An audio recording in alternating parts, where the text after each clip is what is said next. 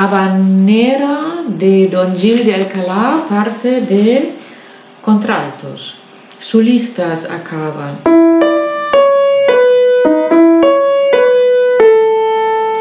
Después